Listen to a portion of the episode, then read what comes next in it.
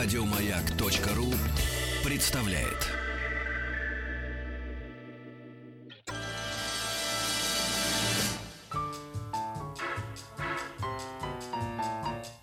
Научно-популярный радиожурнал.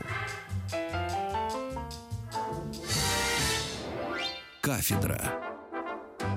Дорогие друзья, прежде чем продолжить заседание нашей кафедры, прежде чем продолжить чтение нашего научно-популярного радиожурнала «Кафедра», я напоминаю, что завтра, уже после кафедры, поэтому я напоминаю совершенно спокойно и с большим удовольствием, завтра вас ждет одно из лучших телевизионных развлечений, говорю без тени иронии, это танцевальное шоу на канале «Россия. Танцуют все» внимание, начнется на 20 минут раньше. Грандиозное шоу «Танцуют все» начинается завтра в 17.40. Друзья, не опаздывайте. А у нас кафедра как раз. Изобретение велосипеда и наполеоновские войны. Рождение импрессионизма и появление фотографии. Восстание декабристов – и манифест Коммунистической партии. Все это Великий Девятнадцатый. Часто страницу «Великий девятнадцатый» мы делаем вместе с нашими друзьями и коллегами из некоммерческого просветительского проекта «Арзамас», который посвящен гуманитарному знанию. Каждый месяц на сайте arzamas.academy появляются лекции по литературе, искусству, истории, антропологии, философии, которые читаются лучшими учеными и преподавателями страны. Ну, почти то же самое, почти так же хорошо, как в научно-популярном журнале «Кафедра». На сайте arzamas.academy можно посмотреть подготовленную Анастасией Туликовой инфографику о том, сколько зарабатывали великие русские писатели и что они могли за эти деньги, например, в свое время купить. Или прочитать подборку ругательных, нелицеприятных высказываний, оставленных о писателях, их современниками и критиками, а также пройти тест на знание первых названий известных произведений. Все это подготовлено Анастасией Туликовой, которая сегодня у нас в гостях. Аспирант факультета гуманитарных наук, школы филологии Высшей школы экономики, преподаватель лицея Вышки. Здравствуйте, Анастасия. Здравствуйте. Ничего, что я так вышка. Я, по-моему, уже говорил, у меня там дочка сейчас заканчивает четвертый курс, поэтому это по-свойски вышка. Все в порядке. Нет, просто... Лучше. Нет, я, знаете, вот у меня есть два вуза в стране, название которых я произношу с пиететом. Московский государственный университет, и я никому не объясняю, что он один, что нет там, там имени Ломоносова там, или Вышка. Сразу понятно, о чем идет речь. Мы просили, чтобы вы пришли к нам и рассказали Льве Николаевиче Толстом как архитекторе или одном из архитекторов, или главном архитекторе русской общественной мысли. Вообще это правомочная тема, на ваш взгляд? Я думаю, что да, потому что я думаю, это такая довольно общая мысль, что Толстой еще при жизни стал пророком и довольно сильное влияние оказывал на умы людей того времени. Хотя говорить о том, что он сыграл какую-то роль в социально-политическом развитии страны, наверное, нельзя, потому что его роль в формировании этого, она была ну, канонизирована Лениным скорее. Вот. А то, что подчас писал Ленин, и Толстом противоречит взглядам самого Толстого, что вычитывается из его статьи. Разумеется. Вообще, знаете, вам-то повезло, а мы вот эти три статьи великого литература веда Владимира Ульянова Ленина, вот эти три статьи, мы их в школе проходили. Вы представляете, вот, что, в школе проходили? Это, это страшно. Сейчас, сейчас я надеюсь, этого... Хотя, черт его знает, что, что только не бывает в современных школах по городам и весям России. Кстати, есть интересная история, которая связана со статьей «Лев Толстой как зеркало русской революции». Я передернула. Могу ее рассказать. Давайте, что еще могу? Она, она связана с тем, а, что Толстого на протяжении нескольких десятилетий не изучали как, а, ну, с точки зрения его социально-политических взглядов. Угу. Связано это с тем, что когда эта статья, а, кажется, пересдавалась в полном собрании сочинений Ленина, то редакторы сделали очень грубую ошибку. Они написали, что значит, Ленин рассматривает совокупность взглядов Толстого вредных в целом А, и все, это достаточно. Да, да, вполне, да. да. На самом же деле Ленин а, написал там, что он рассматривает взгляды, а, взятые в целом. Вот. Но такая ошибка, она послужила забвению в какой-то степени вот именно этой Не, ну области. Картавый был, Картавый был не глупый Стоит. человек. Поэтому о вреде Толстого он бы не стал писать три тома. Хотя о пользе, о пользе нет ни слова. Ну, ладно, это, знаете, об этом персонаже и, и так слишком, слишком много в этом году говорят. Уже начали, уже брожение началось. Давайте мы о Льве Николаевиче. Когда мы говорим Лев Николаевич Толстой, у нас сразу там вот, война и мир. Там. Ну, его, не знаю, может быть, самое главное произведение. Хотя, то есть, ну, для нас, для, для несовременных, для людей 2017 года. Известным он стал раньше гораздо. Вот когда он стал оказывать влияние? Я же ну, ни- никакого влияния его рассказы о Крымской войне оказать не могли Вот вообще. Или, или я ошибаюсь?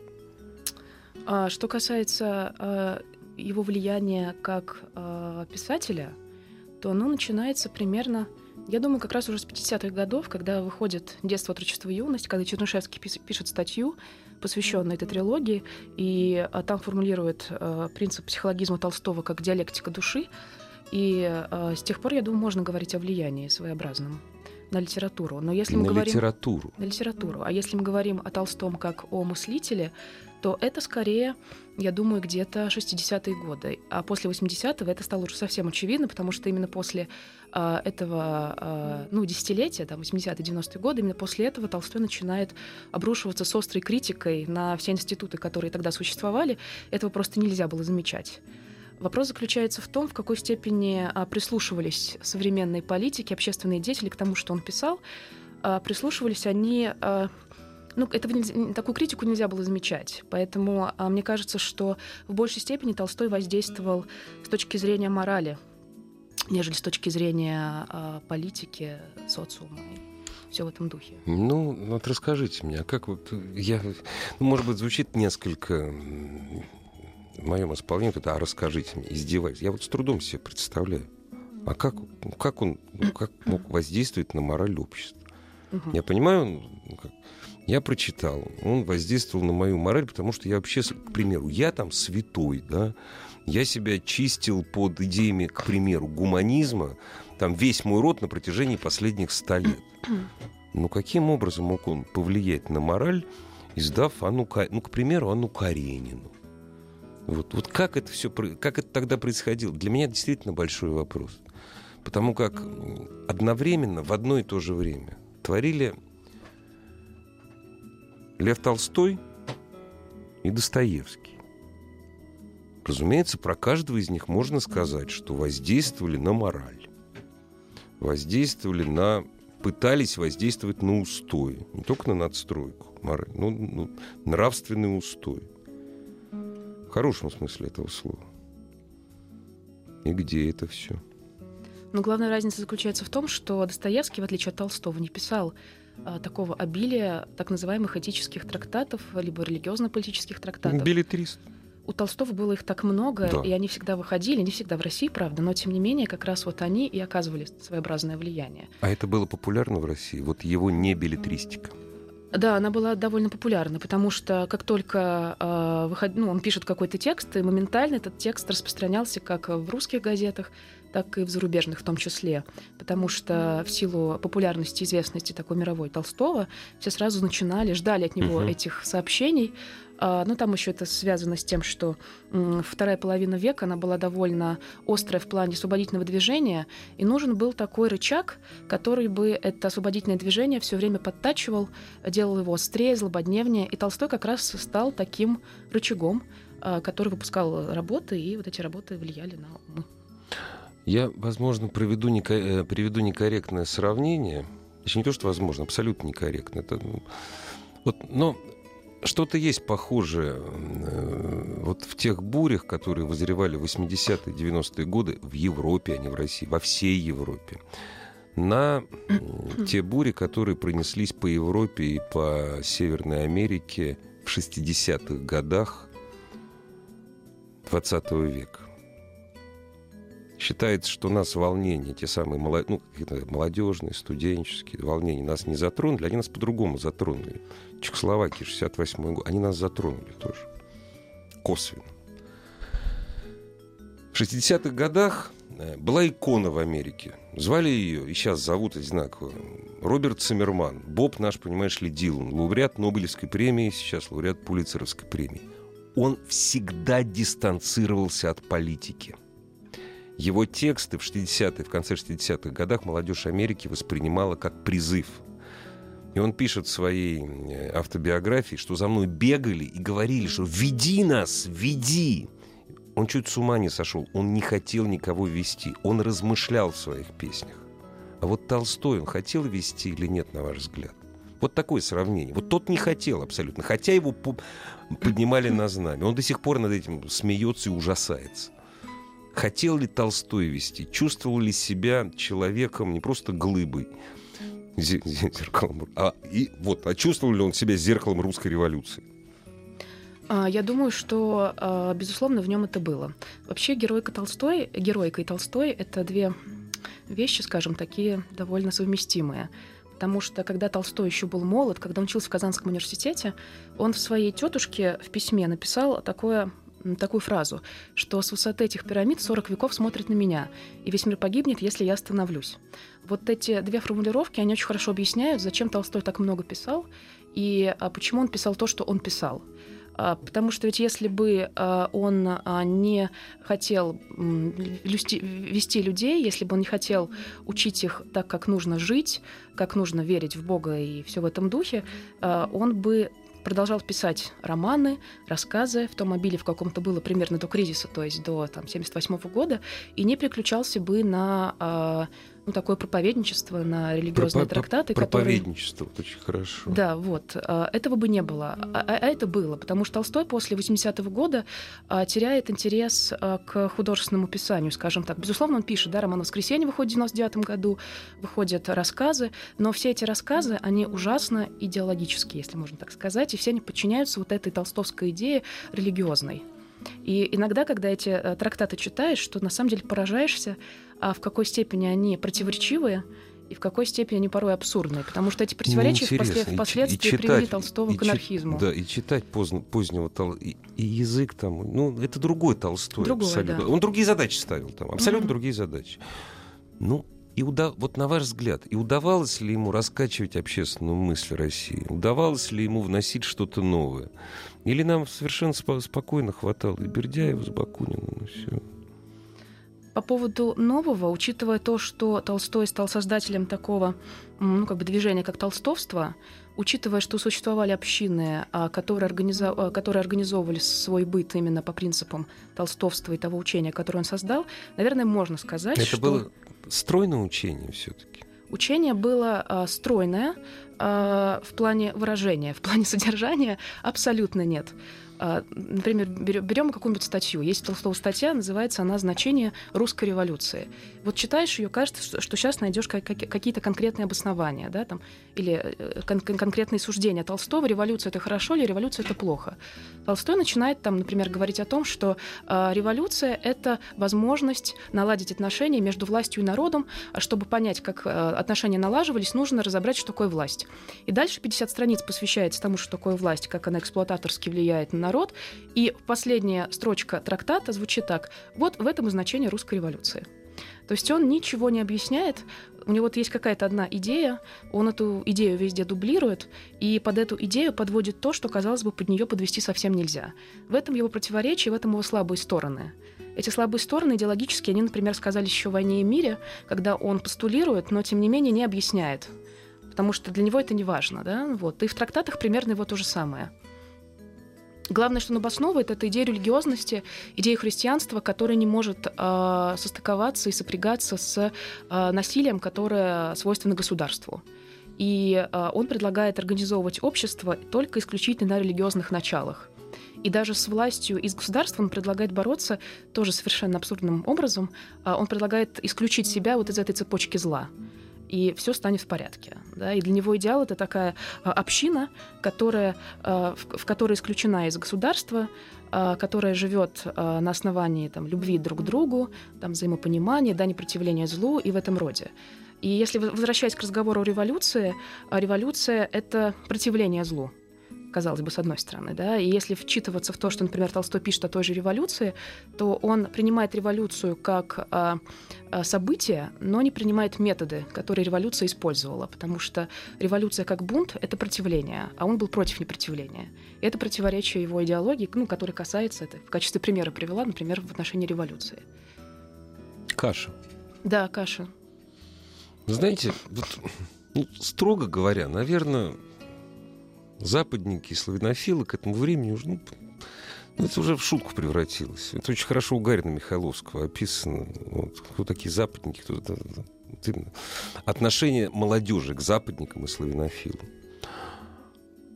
Другое дело там начало века 19 А как Толстой, как к Сакову относился? Есть вообще... Он, ну, я, я, дорогие друзья, их вообще было двое. У нас сейчас интересует народник который в советское время считался реакционером, а сейчас его портреты на улицах Москвы висели, вот недавно. Отец нашего славянофильства. Он как-то... Толстой с ним смыкался, вот когда говорил про общину. Или это была совершенно другая община? Там довольно любопытный момент. Толстой с одной стороны, безусловно, испытывал влияние славянофильства тогда, когда, например, работал над «Войной и миром», потому что вот эта вот идея а, а, народа как глыбы, да, которая движет да, историю, да. она восходит к славянофилам. Да. Вот эта иррациональная сила, которая есть в людях. Но, с другой стороны, Толстой критиковал славянофильскую общину – вот он ее критикует, а, не могу точно сказать, каких позиций. За подчиненность. И за подчиненности в том числе, да. И, а, но, но при этом а, основным содержанием его трудов этого периода, там 60-е, 70-е, 80-е годы, становится пропаганда патриархального образа жизни среди крестьянства, что, в общем, вполне себе коррелирует с тем, что да. говорили славянофилы. Да. Поэтому Толстой, ну, это, это опять противоречие его мировоззрения, да, потому что он не принимает то, что есть, пытается создать свое, а это свое во многом опирается на то, что уже было создано. Вот, Лев Толстой, широк человек, я бы сузил. Но это другой сказ. А вот, кстати, а их считали, ну, через литературные, их считали оппонентами через литературные произведения Федор Михайлович или Льва Николаевич? Они свои главные произведения в разное время написали, но все равно это вроде как... Вот читали оппонентами или нет? А... Критики прежде всего. Критики оппонентами их не считали, потому что критики понимали, что это абсолютно разные подходы к литературе, абсолютно разные подходы к описанию психологии человека, поэтому они скорее воспринимались как писатели равноправные, что ли. Но Достоевский был не так любим при жизни, не так был а, расхвален, как Толстой. Толстой был больше припиарен, скажем так, в отличие от Достоевского. Да, конечно. Вот, но на Достоевского тоже была своя публика своя читательская, мода, да. да. Ой, до сих пор есть. Насколько серьезно э, критика, э, насколько серьезно вот не, вот не просто общественность, вот именно критика, мыслители воспринимали э, не билетристические произведения Толстого? И насколько много говорили о его воззрениях? Одно дело, люди, которые создавали толстовские общины, это такие общественники создавали. Другое дело, люди, которые мыслители. Вот ему кто-то оппонировал серьезно? Ему э, по поводу э, оппонентов не могу сказать, могу скорее угу. э, сообщить о тех, кто был к нему приближен. А, это, например, Чертков. Чертков. Это Страхов, который тоже поддерживал его в, в, каком-то, в каком-то смысле.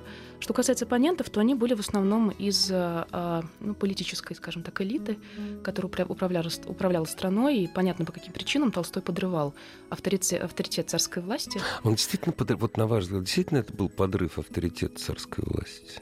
Да, я думаю, что это был безусловный э, подрыв, ага, ага. и э, Ленину было за что зацепиться тогда, ага. когда он... Когда он э, говорил, что это зеркало русской революции. Да, да, то есть Толстой в определенный момент времени, э, и это прежде всего после крестьянской реформы, ну, манифеста да. 19 февраля, он стал э, отрицать абсолютно абсолютистскую власть, монархию, говорил, что монарх — это главный феодал, э, землевладелец э, нашей страны, поскольку в это время он выступает за а, то, чтобы отдать землю а, крестьянам, право на землю крестьянам, то а, вот эта частная собственность, она была им сильно отрицаема. И, в общем, власть его Тянула тоже народ, да. народ и страну назад. Ну, прежде всего, с нравственной точки зрения. А мы прервемся. Новости и новости спорта.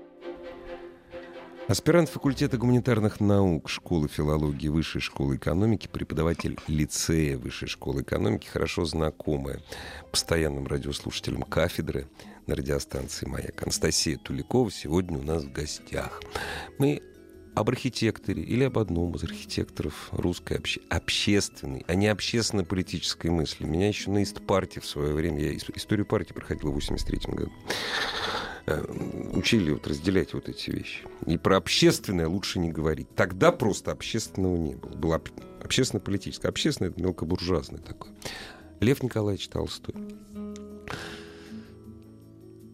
Ну, у всех вопрос, понятное дело. Причем вопрос многозначный. За что отлучили от церкви? Церковь и Святейший Синод в конце XIX века имел совершенно не такое влияние на русскую общественную жизнь, как нам сейчас пытаются втулять. Вот. И это был один из институтов, на который серьезное внимание обращал оберпрокурор, императорская семья. Но с обществом было немножко по-другому. И, в общем, общество, наверное, восприняло отлучение от церкви Льва Николаевича. Ну как, это скандал был такой, эль скандаль. Но, строго говоря, за что? Я, я действительно не знаю. За что? А, За, то есть за что и почему? Вот так. После а, того, как у Толстого случился кризис а, в конце 70-х, начале 80-х годов, Толстой стал выпускать ряд работ. И эти работы, с одной стороны, решали его проблему, в чем смысл жизни, а с другой стороны, он пытался эту проблему каким-то образом ну что ли, развить, да, и пытался показать, как нужно жить лю- людям. И в 1984 году выходят а, два важных текста с этой точки зрения. Небольшой текст под названием «Исповедь», где Толстой говорит, что жить нужно ради веры в Бога. И второй текст, собственно, скандальный, который во многом и стал причиной отлучения, это перевод и соединение четырех Евангелий. То есть Толстой написал свое Евангелие, и это Евангелие в корне отличалось от кан- канонизированных и а, тех Евангелий, которые мы знаем. Прежде всего, потому что Толстой а, излагает а, историю Христа м, как простого человека. То есть там нет... а, ну, то- нет, он, он исключает любого рода В таинства, общем, например. да? спорил, э, И- то есть э, поставил под сомнение догматы. Ну, грубо Да, говоря. да. Поставил под сомнение догматы, что непозволимо для любого человека, который находится в лоне церкви. Да. То есть, если ты не принимаешь хотя бы один из догматов, ты не являешься верующим. Мгм. Это знаете, как вот современ- Вы знаете, я верю, конечно, но немножко я верю в Бога, я христианин, я православный, но только вот в это, в это я не верю, там, и перечисляются догматы, значит, один догмат выпадает. И ты этому человеку объяснить не сможешь. Нет, чувак, ты неверующий.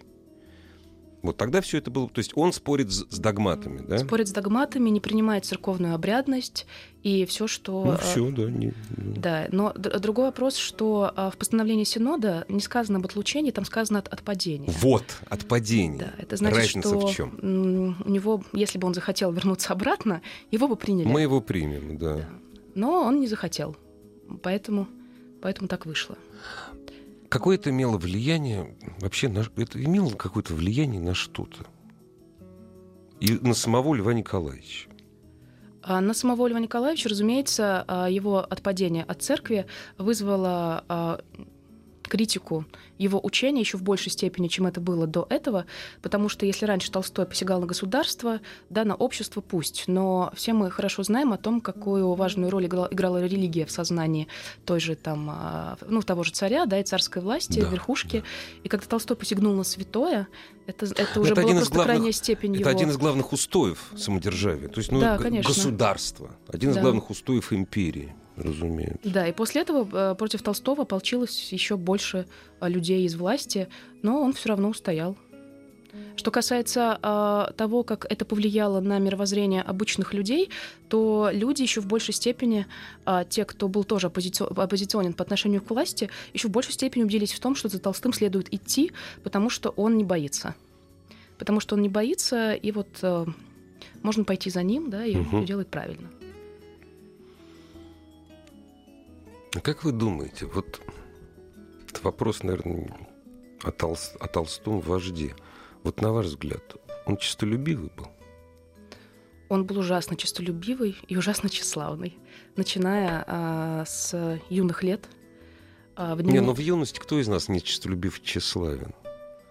Ну, есть э, свидетельства, например, его жены, его детей. Вопрос в том, в какой степени они объективные. Ну, разумеется. да, вот там, там сказано, что Слушай, Лев Андреевна, Николаевич... сколько могла припомнить? Да, что Лев Николаевич замучил всех своим тщеславием, жизни не дает, потому что ему надо, надо, надо. Да нет, даже вот эта история, понимаете, мир э, не узнал бы про горшок, который он сам выносит за собой со второго этажа, если бы он сам гордо об этом не рассказывал. Что вот, смотрите, какой я тол... То есть я настоящий толстовец, я сам граф, выношу за собой горшок, э, значит, после ночи, проведенной на втором этаже. Это говорит о не- не- нездоровом тщеславии, наверное. Да, безусловно. Ну, Толстого как мыслителя, как вы думаете, его знали современники в Европе именно как мыслителя? Вы сказали, что э, его статьи издавались как в России, так и в Западной Европе, да? Наверное, прежде всего в Германии. Ну, я не знаю, в Германии, да? Его знали как мыслителя, его ценили как мыслителя, или, это, или нет? Это русский писатель, который заодно вот пишет вот это вот. Да, конечно, его знали как мыслителя. А, Он вел активную переписку со многими а, известными деятелями общественными того времени. А, В частности, например, он потом они ссылались друг на друга тогда, когда создавали какие-то трактаты. Вот эта известная а, связь, корреляция между Толстым и Генри Джорджем. Сошлись они на почве того, что земельная собственность не должна существовать, нужно отдать землю народу. А Затем он, а, конечно, ну там, эта известная история, когда Эдисон, например, прислал Толстому фонограф, чтобы он Да, записывал да, в да, него да, свои да, да. а, свои всякие там, значит, высказывания, да, свои, свои мысли. Поэтому, Ну, да, знаете, конечно, Эдисон. Эдисон был великолепный бизнесмен. Он прислать фон... Вот, кстати, как мыслителя мы Эдисона не знаем. Он он был такой гениальный изобретатель и менеджер американец. Он мог Толстому фонограф прислать, в общем, вполне понятно, ради распространения. Ну и потом это круто. Тоже тщеславный, кстати, был человек. Вы упомянули Томаса Манна. Когда мы говорим про Томаса Манна, великого писателя, разумеется, вот мы тоже писатель-мыслитель Томас Манн. Очень много современных идей абсолютно читается великолепно. Вы привели слова Томаса Мана, вот как пока э, шли новости, о том, что я их никогда не слышал, что если бы был бы жив Толстой, вероятно, убийство эрцгерцога Фердинанда, о котором мы тут говорили с Евгением Матониным, автором биографии Гаврила Принципа, может быть, не привело бы к этой катастрофе. Он ценил Толстого как мыслителя, как общественный, ну, как человек, который мог влиять на умы Он ценил его скорее как гуманиста. гуманиста. И многие, а, и многие ценили именно этот элемент а, толстовской философии. А, Это пропаганда гуманности, да, вот это вот непроти- отсу- отсутствие зла, а, Мгм. противостояние злу в какой-то степени. Вот это как бы такая идея просвещения, что ли, а, в какой-то степени, которая может выглядеть утопической. Толстой был утопист, безусловно. Но, тем не менее, а, все так по ней скучали, и связано это прежде всего с тем, а, ну, с культурными особенностями, которые возникли на рубеже веков. Да, а, этого не хватало, этого ждали. И Толстой был одним из немногих идеологов вот этого гуманизма. Таких мало было, влиятельных. А он одним из тех стал. И поэтому Не, надо не забывать, что это примерно то же самое время, когда э, гуманизм был завершен, ну, строго говоря, то есть Фрома еще не было, а Бог умер уже было. И тут, то есть, ну, они же, это же современ... то есть, современные идеи, Ницше и Толстой. А вот на ваш взгляд, они все-таки оппоненты? Ну, в смысле, для, соврем... для нас с вами. Это два разных полюса или нет? А, да, я думаю, что это два разные полюса. Тут мне сразу вспоминается трактат Толстого «Что такое искусство», где Толстой а, обрушивается с а, ужасной критикой Одна из на немногих Ницше, статей, которые я читал. на Ницше и на Вагнера, говоря, что вот они-то как раз дискриминируют искусство, это неправильно, да, тоже обоснует это с точки, пытается обосновать это с точки зрения а, всеобщего искусства, которое должно служить народу, но тем не менее это очень показательно, и в этом опять сказывается противоречивость Толстого. Толстой, а, в, начиная с, восьми- с середины 80-х годов, ра- работает над, сборников, над сборником афоризмов, который получил название «Круг чтения». Туда вошли мыслители, с которыми Толстой был солидарен а, в деле ну, там, общественного устройства, этики. И Ницше вошел в этот сборник. Но как иначе, один из самых популярных в то время. Вот, ну, всегда, и тем более нахватать-то можно. Все, что, что Ницше, это то, что такая же, то есть равнозначная глыба, как минимум. Да. Притом Толстой стремился каким-то образом все-таки солидаризироваться с Ницше, о чем, например, свидетельствуют а, записки Маковицкого, его личного врача. Маковицкий пишет, что Толстой несколько раз в начале века берется перечитывать Ницше вновь и вновь. Но, Ого. но каждый раз бросает, потому Даже что так? чувствует, а, что невозможно примирение между, между тем и другим. Но Толстой пытался, честно пытался. Возможно, это связано с тем, что э, в первом десятилетии, ну, последнее десятилетие его жизни, Толстой немножко смягчается, что ли, потому что видит, что э, что-то двигается, да, всё, в- Именно внешние туда, формы, именно туда вот. Ну, да? в, луч- в лучшую сторону. В лучшую. В- а, в лучшую. да, в деле совершенствования отношений, если угодно, между народом и властью. То есть Толстой чувствует э, революционные какие-то движения, там, начиная еще с м, того события, когда Вера Засулич стреляла Мгм. в петроградского градоначальника. И Толстой- после этого процесс, за которым следила вся Россия. Да, да, да. Толстой пишет, что это не шутка, да, и что, возможно, наконец-то какие-то новые веяния начинают происходить, и, возможно, что эти новые веяния когда-нибудь а, послужат гармонии в отношениях тех и других. Ну, вот и дальше пошла вот эта вся его утопия. А, Поэтому Поэтому так, да, Толстой немножко смягчается, потому что чувствует, что перемены грядут. И перемены более а, хорошие, нежели, Ну да, нежели до этого ну он же существовавшие. конечно. Наверное, я не специалист. Это я сейчас буду говорить, как мне кажется. Наверное, последним классическим гуманистом был Эрик Фром, наверное. Умер, кстати, дорогие друзья, совсем недавно, в 80-м году, вот, вот только что. И вообще весь 20 век — это практически забвение идеи гуманизма. Бог умер уже тогда, когда гуманизм себя, как казалось, современник, то есть потом появились уже и после Фрома неогуманисты, вот, постгумани, вот постгуманизм сейчас, вот, вот, неогуманизм, то есть, казалось бы, живет. Но вот в конце 19 века все, Бог умер, все, мы начинаем новый отчет. Был ли, не опоздал ли Лев Толстой, или он был, ну как, совершенно естественно был, не то что последним умирающим там гуманистом э, русской общественной мысли, или как вот в свое время, в своем, на своем месте. У меня такое ощущение, что он просто опоздал на какое-то время. Ну, я не специалист. А, Возможно, что опоздал, но а, на рубеже веков происходило уже так много всего, а, было так много различных разнонаправленных изменений, что Толстой, несмотря на весь его масштаб, все равно даже при помощи приближенных не смог бы сдерживать этот порыв.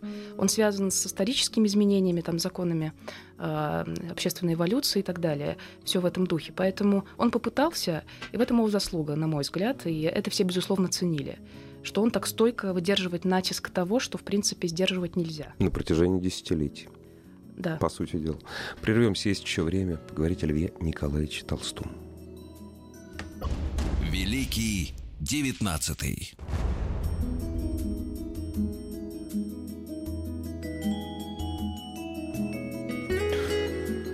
Может быть, не очень серьезный вопрос, а его можно считать хотя бы чуть-чуть вот философом-мистиком. Вот его взаимоотношения с трудами Блаватской, там вот это вот все. Едва ли. Потому Едва ли что всё-таки. Толстой мистицизм отрицал. Отрицал. В любом- в любых Впрямую причем. Да, отрицал впрямую. Допустим, у него есть а, а, драма. Мы очень мало знаем о драматургии Толстого, хотя у него есть три известные Сейчас, пьесы. вы сейчас скажете, я, знаете, так согласно главу. А, да, да, да. Три известные пьесы. Одна из них называется «Плоды просвещения». Вот, это- вот это вот это я знаю, да.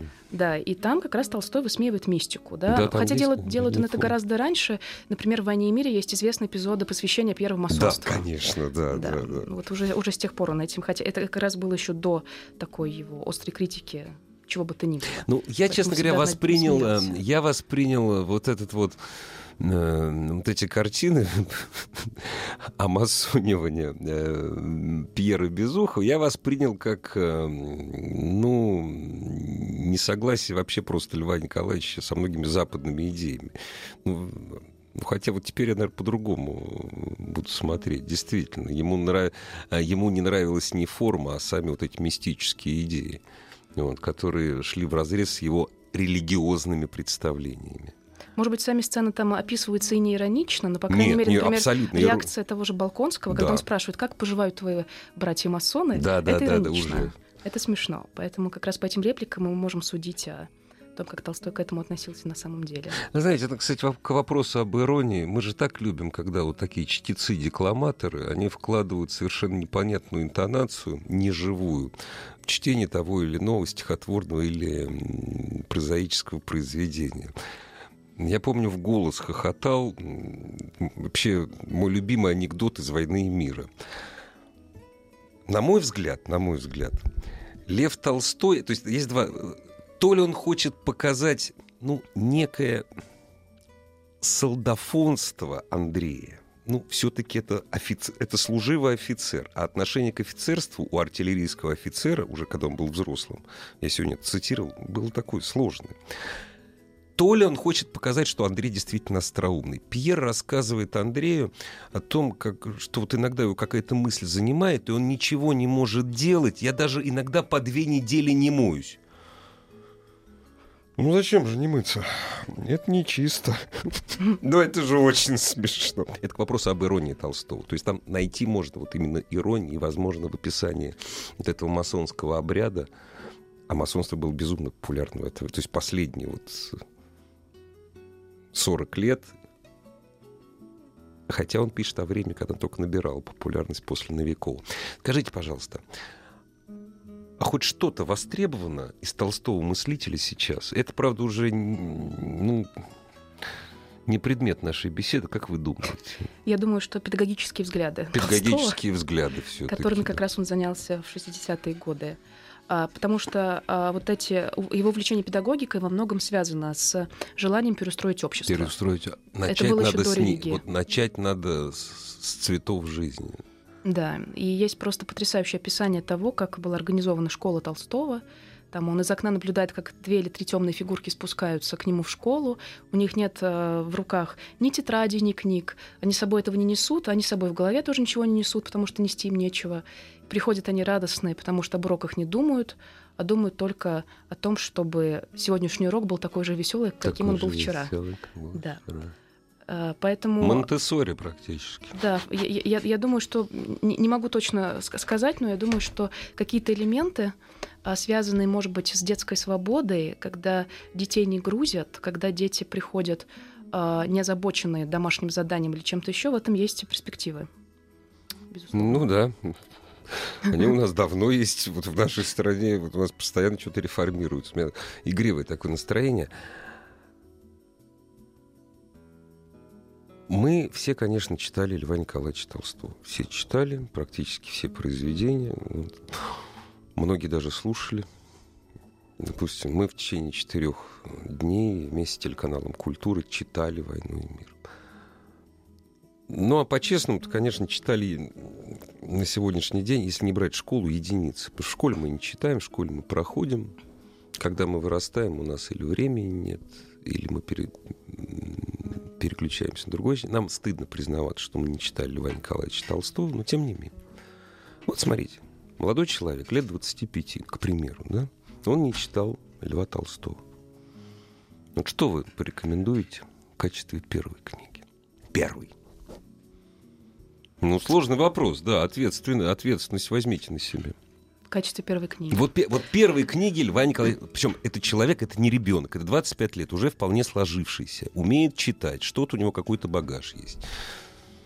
В таком случае, я думаю, что это должна быть Анна Каренина. Не очень оригинальный выбор, но тем не менее. А что не... Вы знаете, с каждым годом это все более и более оригинальный выбор. То, что ка- 9 из 10 бы сейчас сказали, сразу начинай с войны и мира. Вот, и сверхни- свихни себе башню. Вот, и попробуй разобраться в нравственных началах. Это у нас, знаете, как вот э, в школьном образовании, в советском, «Война и мир». Почему? Потому что там Платон Каратаев есть. Там Платон Каратаев занимает 0,0001%. Мелкий, очень важный, но мелкий персонаж. Или дуб есть, опять же. Дуб. Небо. Небо, дуб, небо, Платон Каратаев, Тушин, опять же. Вот. А Элен нету. Нету вообще вот в школьной программе. Современники куда ставили Анну Каренину? Ну, в смысле, вот по табелю о рангах. Для меня это главная книга Толстого просто. Они воспринимали примерно так же в силу того, что не могли не замечать, что Анна Каренина, она по своим художественным качествам является гораздо выше, например, чем та же «Война и мир». Потому что э, современники о «Войне и мире» отрец... Э, отзывались по-разному, да, видя там избыток философии, избыток французского языка. В Анне Карениной все очень гладко, все выверено, проверено. Там придраться практически не к чему. Это раз. И во-вторых, Анна Каренина, она менее идеологична и более понятна менее идеал... ну, более понятно. Здесь я, знаете, я вот готов поспорить. Во всяком случае, там первый слой считывается легко. Иван Алексеевич Бунин говорил Катаеву, что я хочу переписать «Войну и мир» другим языком. Вот ему язык не нравился. Но это единственный человек, про которую я читал, кому не нравилась «Война и мир». Ну, Иван Алексеевич практически ничего не нравилось, кроме собственного творчества, за что и любим. Спасибо вам огромное, Анастасия. Спасибо. Мы с вами, надеюсь, только заинтересовали этим аспектом жизни, жизни и творчества Валерия Николаевича Толстого, потому что за час рассказать об этом невозможно. Спасибо за то, что часть своего выходного дня вы отдали нам. Спасибо вам. До встречи. Еще больше подкастов на радиомаяк.ру